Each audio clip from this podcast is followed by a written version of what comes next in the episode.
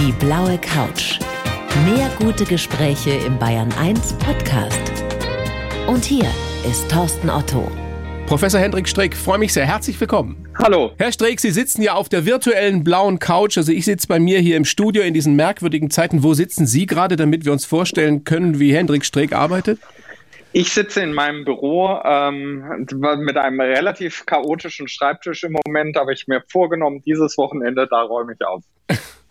Ich weiß ja, Herr Streeck, in der Welt der Viren ist wenig Platz für Gefühle, aber mit was für einem Gefühl sitzt der Mensch Hendrik Streeck gerade auf der virtuellen blauen Couch?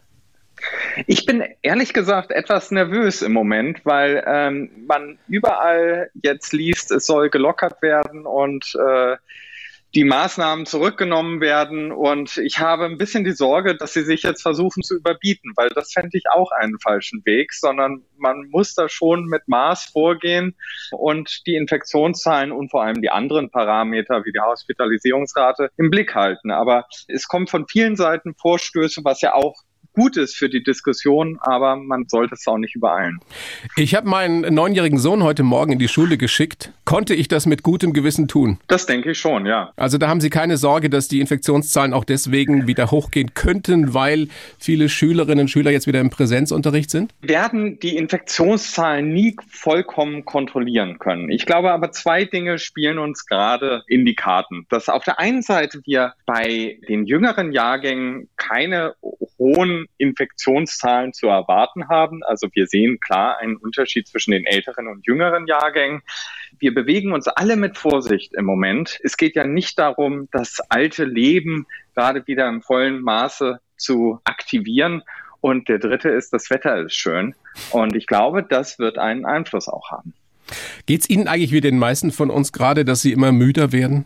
Also ich stelle das an mir fest, auch an all den Menschen, mit denen ich mich so umgebe.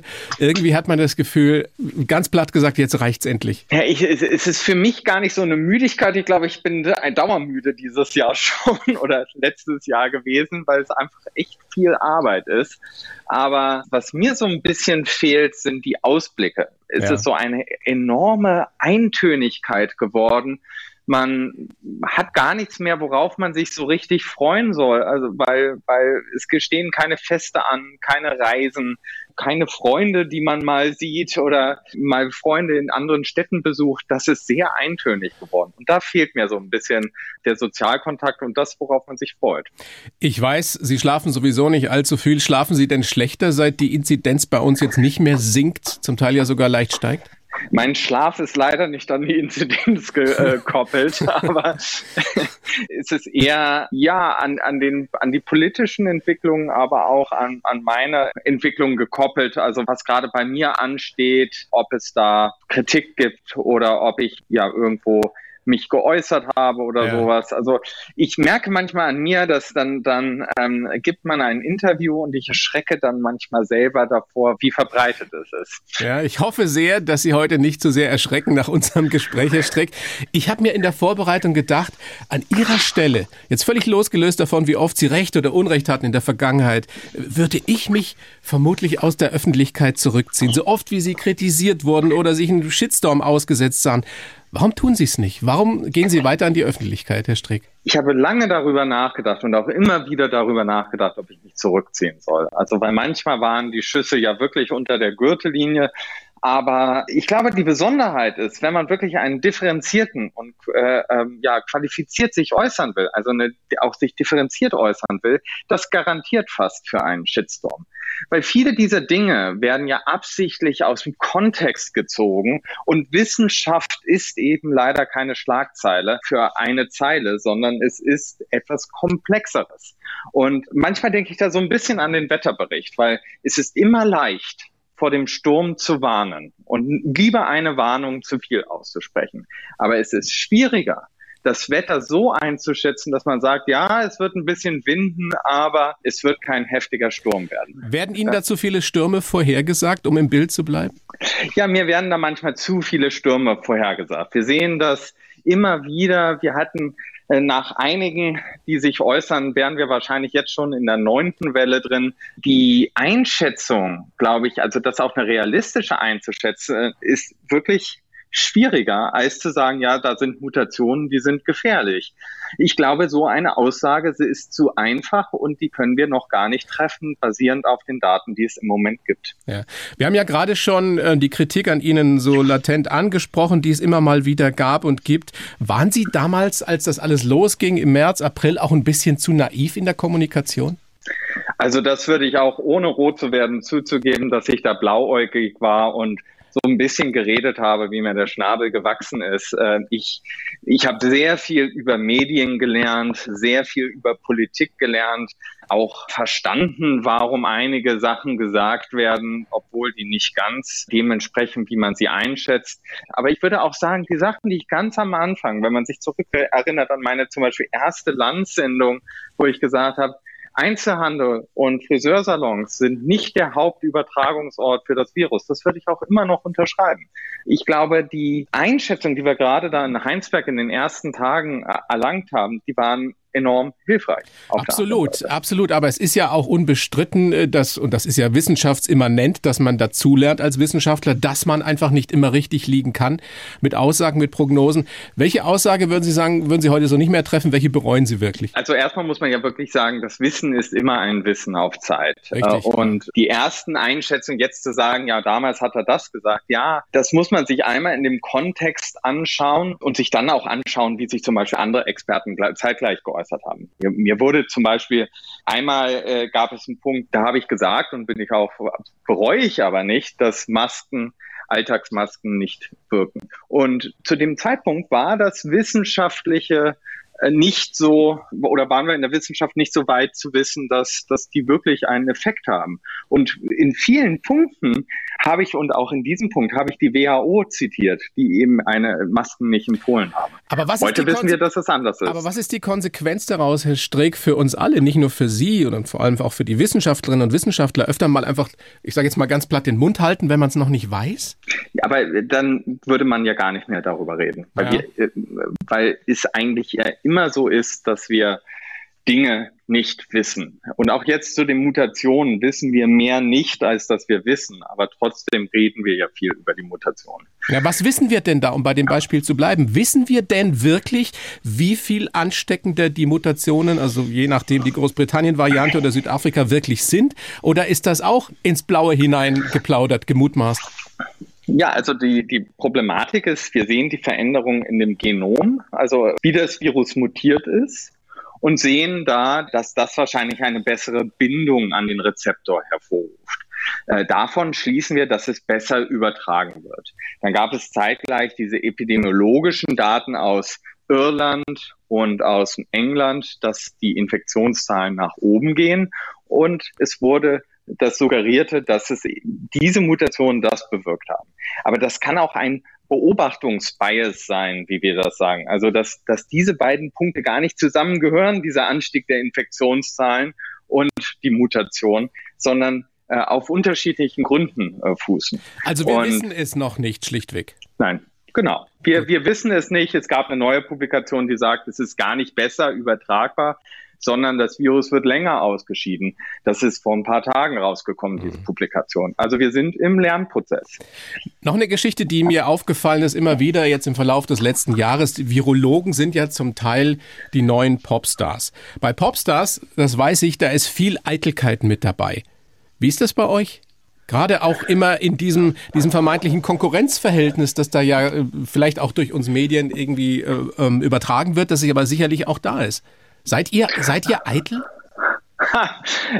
Ich kann ja nicht für andere sprechen, aber ich glaube schon, dass äh, auch unter den äh, Virologen und Wissenschaftlern Eitelkeit herrscht weil man ist ja Experte in seinem Feld und das möchte man sich ungern streitig machen von jemandem anderem. Und kriegt auf einmal also, viel mehr Aufmerksamkeit als vorher, als früher. Ganz genau.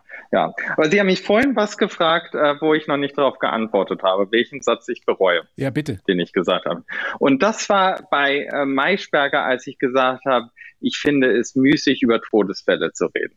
Mein Gedankengang, damit hatte ich, äh, habe ich Menschen verletzt und denen zu nahe getragen. Und das wollte ich nicht. Aber ich habe es in dem Moment nicht geschafft, meinen Gedankengang richtig darzustellen, nämlich, dass ich diese Hochrechnung von Infektionen zu Todeszahlen schwierig finde, da wir ja überhaupt nicht die Infektionszahlen einschätzen können und auch nicht, wenn wir mal wirklich über Todesfälle reden, ja auch nicht über die Kollateralschäden bisher geredet haben und verstehen. Und ich habe es so lapidar in einem Satz gesagt und dieser Satz tut mir leid, den habe ich bereut. Mhm.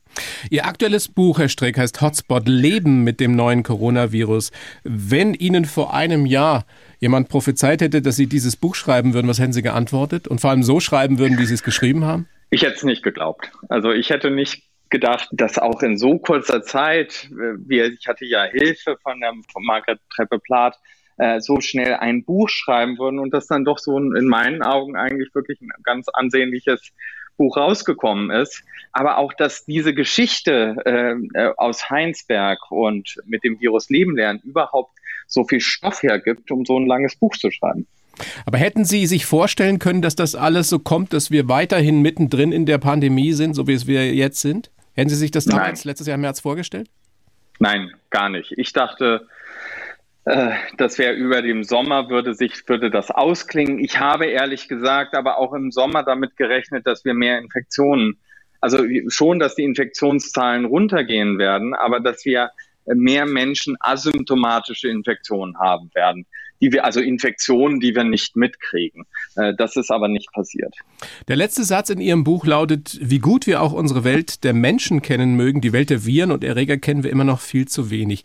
Was ist die für Sie entscheidende Frage, die Sie jetzt gerne beantwortet hätten in Bezug auf das Corona, das neue Coronavirus? Ja, also ich glaube, für uns alle die wichtigste Frage im Moment ist, ist, ob die, inwieweit die Impfstoffe vor einer Infektion schützen. Wir wissen ja, sie schützen vor einer Erkrankung, aber inwieweit wir wirklich auch eine Infektion vorbeugen können und ob da nicht auch Mutationen entstehen können, wo der Impfstoff ja einfach nicht mehr so gut wirkt. Das sind so diese Fragestellungen, die kompliziert äh, sind zu beantworten und wir hier in Deutschland im Moment noch gar nicht beantworten können, weil wir nicht genug Geimpfte bisher haben. Wie sehr nervt Sie das eigentlich? Also wenn ich da jetzt von mir und von meinem Umfeld wieder ausgehe, man kann es ja zum Teil nicht verstehen, oder? Dass wir da so hinten dran sind. Ja und nein. Also ähm, auf der einen Seite im Sommer letzten Jahres hätte keiner von uns damit gerechnet, dass wir so schnell einen Impfstoff haben werden. Sie auch nicht, ne? Ähm, Nee, gar nicht. Also äh, ich war da sehr skeptisch. Also gerade auch für die größten infektiologischen Killer haben wir keinen Impfstoff und dabei soll das jetzt so schnell gehen. Und es hat funktioniert. Also ich war richtig überrascht. Aber man hätte dann doch, sobald die Ergebnisse rausgekommen sind, da hätte man auch das Geld in die Hand nehmen können und einfach massenweise einkaufen können. Ja. Weil die Schäden, die wir jetzt, also das Geld, was wir jetzt ausgeben durch den Lockdown, ist natürlich unvergleichlich höher als das, was das gekostet hätte. Also es entsteht ja der Eindruck, dass Frau von der Leyen äh, da etwas, ähm, ich sag mal, zu sparsam war, um das diplomatisch zu formulieren, oder? Ja, da, also der Eindruck entsteht in der Tat. Und wir wissen natürlich auch nicht, inwieweit da Deutschland nochmal separat hätte einkaufen können. Ne? Also die hätten ja auf der einen Seite zusammen mit der EU einkaufen können und äh, separat dann auch nochmal ja. für Deutschland. Sie schreiben in Ihrem Buch, unser gesamtes Handeln muss vom Wir-Gefühl bestimmt sein. Dazu gehört die Rücksicht auf Schwächere ebenso wie der Blick auf die ganze Gesellschaft. Das, das hat mir sehr, sehr gut gefallen, weil das, glaube ich, das Dilemma aufzeigt äh, unserer Gesellschaft. Was ist denn die die Konsequenz aber daraus, dass man beides im Blick haben muss. Ja, und ich glaube, das, was mich am meisten eigentlich betrübt an dem Umgang mit der Pandemie, ist, dass wir überhaupt nicht über den Tellerrand schauen. Eine Pandemie ist etwas Globales nach der Definition. Und also wir sehen es am besten eigentlich an den Mutationen. Aber so gut wir es wollen, dass wir Mutationen eindämmen, das wird uns nicht gelingen, wenn wir das nicht weltweit machen. Und wir haben nun mal eine Weltgesundheitsorganisation, die man bei aller Kritik die ist dafür da, so eine solche Pandemien zu bekämpfen. Und da sitzen die Fachleute. Und das sind bessere Fachleute als jeder Ministerpräsident, denn die machen nichts anderes, als sich mit sowas zu beschäftigen. Und da hätte man oder sollte man eigentlich auch überlegen, wie man diese Institut schärft, diese Institution verbessern kann und das Budget eben auch in dem Sinne erhöht, dass es ein bisschen höher ist als das Budget zum Beispiel der Charité. Ja, wenn wir von der globalen Sicht wieder ein bisschen zurückgehen auf die deutsche, vielleicht sogar noch auf die bayerische, haben Sie das Gefühl, dass unsere Politikerinnen und Politiker zum Teil die ganze Gesellschaft so ein bisschen aus dem Blick verlieren? Stichwort auch, was kann eine Gesellschaft aushalten und wie lange? Also was ich wirklich ähm, überraschend finde, ist, dass die ganzen Kollateralschäden, die entstehen. Also der, der Lockdown ist ja gut, damit wir die Infektionszahlen senken. Aber um es abschätzen zu können, wo es kippt, wo die Schäden oder die Nebenwirkungen des Lockdowns zu groß Stichwort werden. die Kinder. Was passiert mit den Kindern, Genau. denen diese Pandemie ihre Kindheit, ihre Jugend zum Teil stielte? Das, das wird ja überhaupt nicht systematisch erfasst. Das wird ja nicht parallel mit den Infektionszahlen wird ja nicht erfasst. So viele verschobene OPs hatten wir, so viele zusätzliche Herzerkrankungen hatten wir, die nicht im Krankenhaus behandelt wurden oder auch erfasst, was es eigentlich psychologisch mit dem Menschen und äh, Kindern macht. Das finde ich genauso wichtig wie die Information zu den Infektionszahlen. Wie lange, Herr Streeck, werden wir mit dem Virus leben müssen? Werden wir das Virus jemals in Anführungsstrichen besiegen können überhaupt? Ja, die Frage ist, wie man besiegen definiert. Ja. Ähm, wenn, wenn wir es ausrotten wollen, dann kann das sehr, sehr lange sein oder so auch so sein, dass wir das nie hinbekommen. Denn wir haben das einmal geschafft, dass wir ein menschliches Virus ausgetrieben haben. Das waren die menschlichen Pocken. Und was wir aber äh, schaffen können, ist zurückzudrängen, dass es keine Rolle mehr spielt. Also wenn die meisten Menschen in irgendeiner Form eine Immunität haben, dann wird es wahrscheinlich so ein nerviger Schnupfen werden und uns nicht weiter stören. Aber dass wir es loswerden, da das kann sehr, sehr lange dauern. Wir setzen ja unsere Hoffnung vor allem auch auf die Impfung und wie Sie schon sagen, das kann noch dauern, bis da eine Immunität wirklich erreicht ist. Es war gerade zu lesen ähm, in diversen äh, Zeitungen von einem möglichen israelischen Wundermedikament. Was halten Sie davon? Wissen Sie was drüber? Ich weiß da leider nichts drüber. Da kommen ja immer sehr viele Meldungen aus Israel, wo man äh, Schwierigkeiten hat, das zu bestätigen oder ja, äh, zu falsifizieren. Da weiß ich leider gar nicht so. Ich habe ja über den Wirkstoff gehört, aber es wird ja noch nicht mal gesagt, wo dieser Wirkstoff zum Beispiel angreift. Also, daher kann ich das nicht einschätzen. Was halten Sie von diesem grünen Pass für Genesen und Geimpfte, den die Israelis einführen? Die dürfen dann Gastro, Sport, Theater alles wieder besuchen. Also ist das, ist das was, was für uns auch ein Modell sein könnte? Ich sehe das wirklich kritisch und ich würde mir auch wünschen, dass sich der Ethikrat dann nochmal gesondert mit beschäftigt und überlegt, ob das ein guter Weg ist. Viele Reiseanbieter überlegen ja, Impfpässe oder Genesenenpässe auszustellen oder einzufordern. Auch Länder überlegen, das zu machen. Aber wenn man sich das überlegt, äh, zum einen gibt es jetzt Menschen, die geimpft werden wollen, aber keinen Impfstoff kriegen, weil keiner da ist. Und zum anderen gibt es auch Menschen, die einfach keine Impfung bekommen können, ähm, aus verschiedenen Gründen. Zusätzlich öffnet es auch eine Büchse der Pandora, wenn man darüber nachdenkt. Dann haben wir eine quasi Impfpflicht dann für Corona, dann werden wir bald das gleiche für die Grippe haben, dann werden wir wahrscheinlich äh, irgendwelche Tests auf Infektionen haben. Also ich, ich, ich sehe das kritisch und da wir immer noch nicht wissen, ob der Impfstoff überhaupt vor einer Infektion schützt und ob jemand das Virus dann nicht doch weitergeben kann, Ja. finde ich, ist die Diskussion im Moment fehl am Platz. Wann werden wir das denn wissen, ob jemand, der geimpft ist, ansteckend oder nicht mehr ansteckend ist? Naja, da kommen ja im Moment schon diese ersten Meldungen aus Israel und es kann ja sein, dass die stimmen. Das muss die Publikation ja auch erstmal vorliegen, dass man das einschätzen kann. Aber ich kann mir schon vorstellen, dass der Impfstoff auch einen gewissen Grad vor einer Infektion schützt. Also das ganze Spektrum der Erkrankung runterdrücken. Weniger Menschen infizieren sich, weniger Menschen kriegen einen milden Verlauf, weniger einen schweren Verlauf und so weiter. Aber auch sie scheiden weniger Viren aus. Und das ist die Hauptsache bei der Übertragung, denn die Virenausscheidung ist direkt gekoppelt mit der Ansteckungsmöglichkeit. Ja. Lassen Sie uns noch kurz sprechen über diese Mutationen. Da wird Ihnen ja ins, in diesem übermedien.de Artikel vorgeworfen, Sie hätten oder Sie würden die Gefahr unterschätzen. Stimmt das denn? Und wie hoch schätzen Sie die Gefahr der Mutationen ein? Also dieser Artikel ist perfide, wenn man das mal sagen kann, jetzt wo Sie ihn angesprochen haben, weil der mir Sachen vorwirft, auf die ich überhaupt keinen Einfluss habe und auch häufig in einer extremen Verkürzung.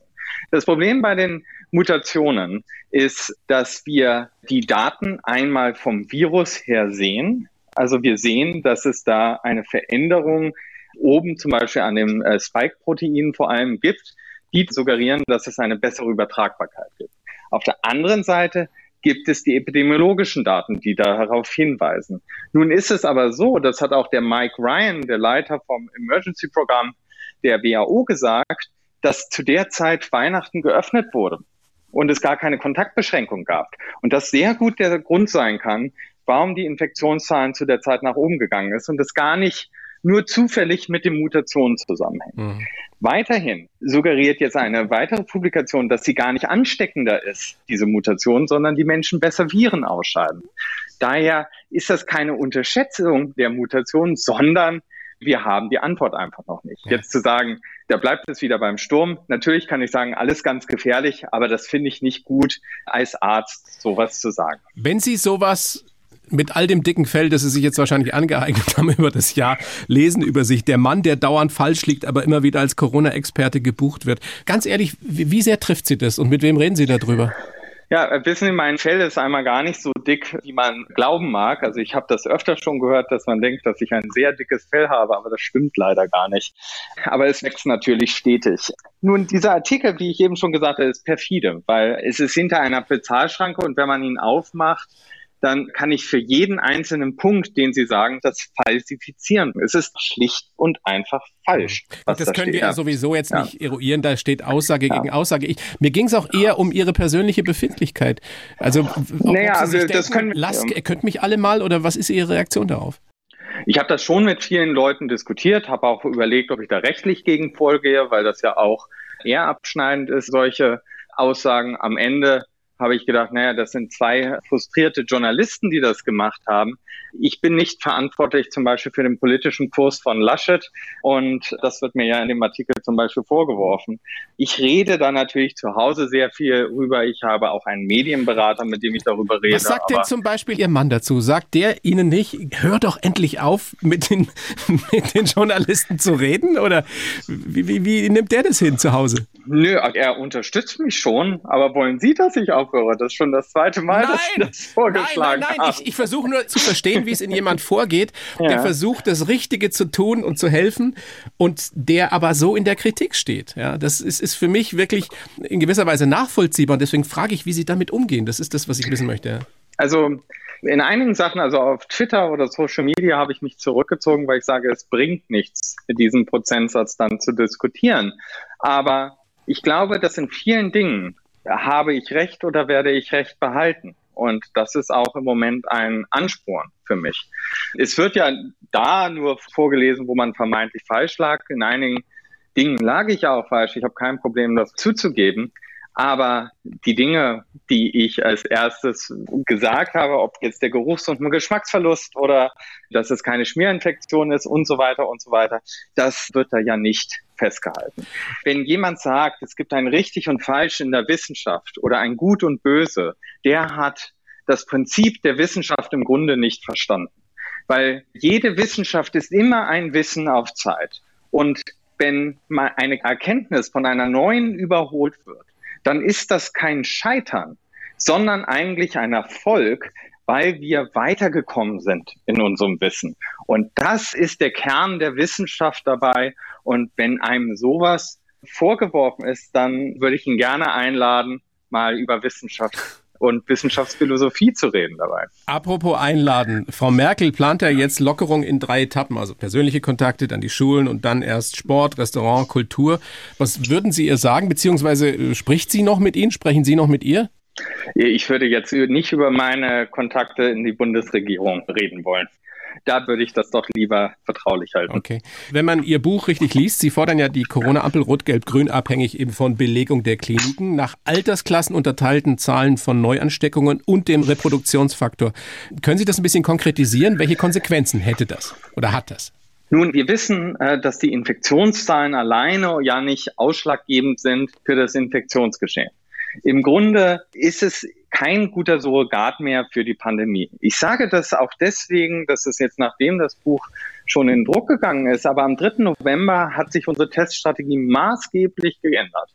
Und wir testen nur noch symptomatische Patienten. Die Infektionszahlen vom jetzt zum Herbst zum letzten Frühjahr sind nicht mehr miteinander vergleichbar.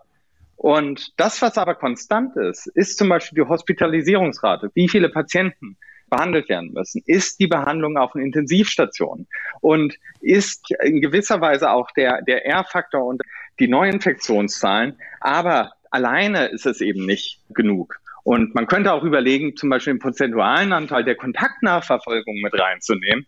Das sind alles Faktoren, mit denen wir sehr viel besser die Pandemie steuern und auch einschätzen können.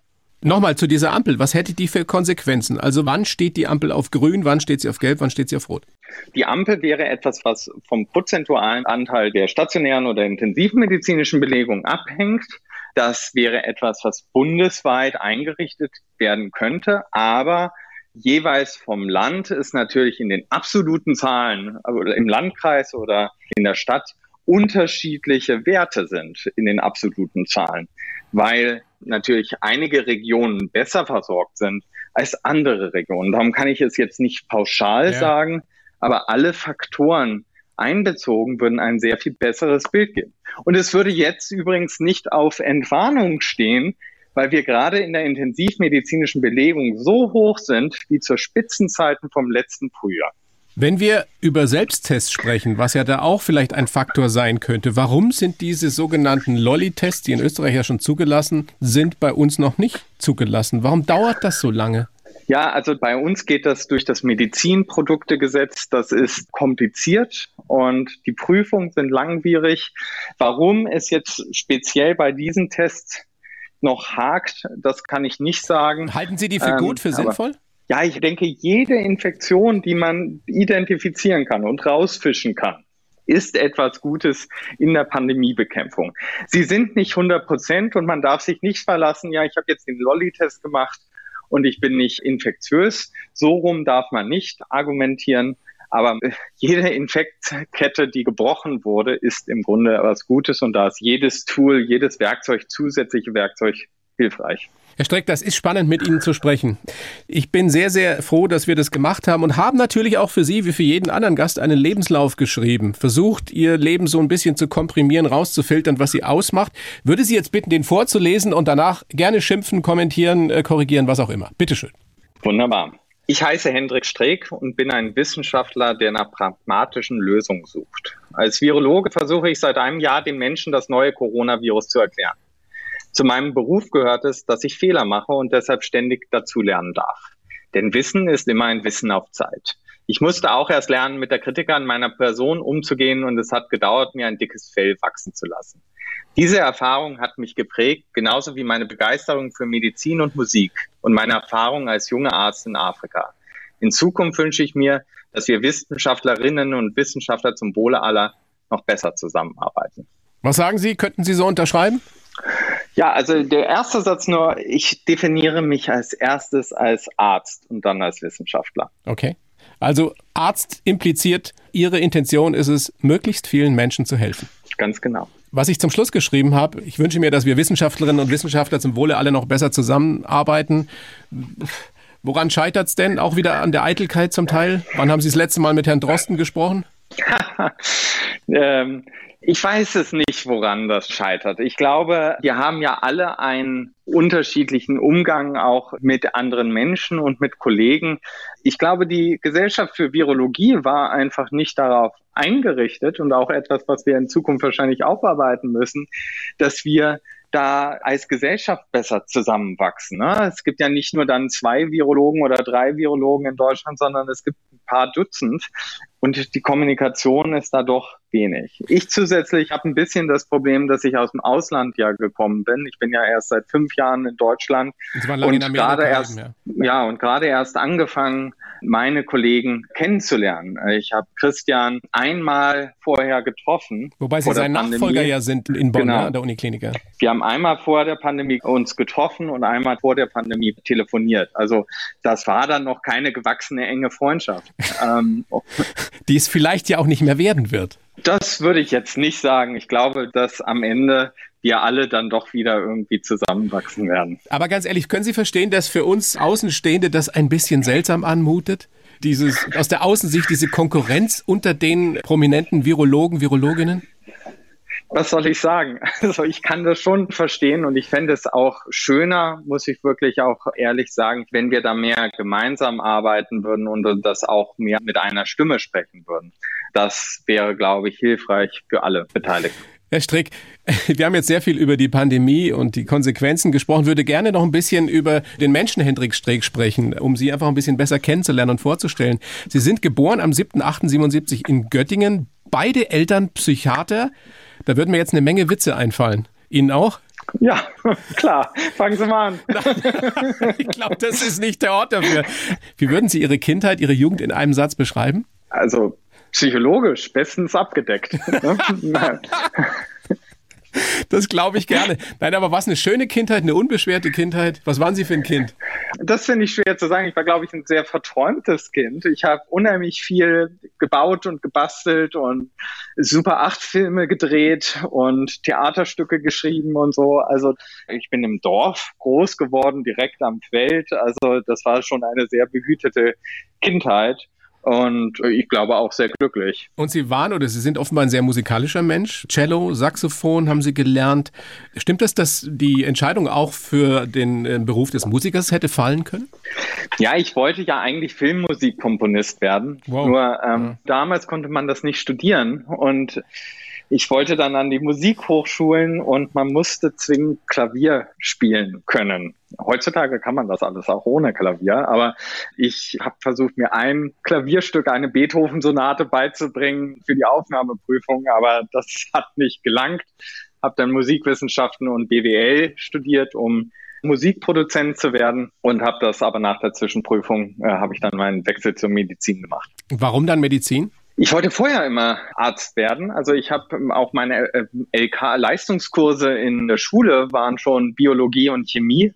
Also die Faszination für Medizin hatte ich schon immer. Also es waren immer diese zwei Seelen da in meiner Brust. Mhm. Es ist ein sehr schöner Satz von Ihnen kolportiert. Ich frage mich gerade, wann der gefallen ist, wie alt Sie da waren. Großvater, kann ich deine Knochen haben zum Studieren, wenn du tot bist? Ja, das ist so ein Satz, den man wahrscheinlich nicht hätte sagen sollen, aber den man am Anfang gesagt hat und das da einen vorgeworfen wird. Da war ich. Ich finde es herrlich. Äh, ja, äh, ich glaube, ich war, war irgendwie äh, fünf oder sechs und meine Eltern hatten mir damals so ein Papierskelett zum Zusammenbauen geschenkt und das hatte ich und ich hatte da eine große Faszination für Knochen damals, ja. Die entscheidende Frage ist doch, wie hat der Opa geantwortet? Der war ja auch Arzt und der hat gesagt, ja, kein Problem. der fand das eher lustig. Hat ja. er noch mitgekriegt, dass Sie Arzt geworden sind?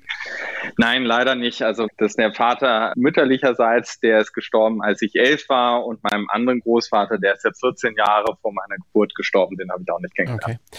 Also so ist es ja dann gekommen. Sie haben Medizin studiert, 2005 glaube ich ein praktisches Jahr gemacht in Südafrika und Uganda, das Sie sehr geprägt haben muss. Was haben Sie da gesehen, was Sie bis heute beeinflusst? Ja, also in Südafrika habe ich in der Notaufnahme gearbeitet. Das ist die größte Notaufnahme der südlichen Hemisphäre in Soweto, also so ein Township bei Johannesburg. Und das waren eben 36 Stunden Menschen, die wirklich schwerste Verletzungen hatten. Und wir mussten dreimal die Notaufnahme in der Zeit schließen weil wirklich so viele Menschen blutend davor oder in der Notaufnahme gestanden haben und Hilfe brauchten. Und wir als ja junge angehende Ärzte gar nicht die, wo wir denken, wow, das sind schwere Verletzungen behandelt haben, sondern die wirklich ganz, ganz schweren. Ich will jetzt nicht da die Details erzählen, aber man hat ein anderes Blick aufs Leben auch gewonnen, weil die hatten auch zum Beispiel alle HIV. Also das war äh, fast eine 70-prozentige Durchseuchung Boah. der Bevölkerung mit HIV. Und es ging aber gar nicht um HIV-Behandlung, sondern es ging darum, dass die Menschen gerade sich gegenseitig zum Beispiel eine Bierflasche über den Kopf gehauen haben, was behandelt werden musste. Und der Blick darauf hat mich sehr geprägt, wo ich gedacht habe, ich möchte eigentlich etwas global für die Menschen machen und bin deswegen auch in die Impfstoffforschung gegangen und nicht auf dem einzelnen Level arbeiten, weil ich dachte, man muss da irgendwie größere Bekämpfungsschritte angehen. Und das prägt Sie natürlich bis heute. Wenn wir jetzt einen Blick gemeinsam in die Glaskugel werfen, Herr Strick, wann werden wir wieder halbwegs normal mit diesem Virus leben können? Was glauben Sie? Dieses Jahr im Sommer wird Pfingsturlaub möglich sein? Das ist ja eine Frage, die viele Menschen umtreibt. Ja, das kann ich auch gut verstehen. Also, dass man da langsam Antworten haben will. ist Es wirklich schwer, das vorherzusagen, gerade auch im Hinblick mit den Mutationen, dass wir nicht wissen genau, was die bedeuten. Aber ich denke, dass der Sommer, also man kann es mal so sagen, wir kennen ja die vier heimischen Coronaviren, die haben immer eine Abflachung von Januar an bis zum Juni, wo die immer weiter langsamer runtergehen und dann zum Oktober, November nach oben schnellen.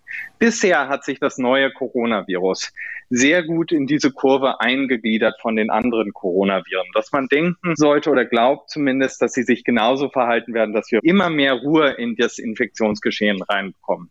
Das würde ich mir wünschen. Das hoffe ich, dass es sich so weiterentwickelt.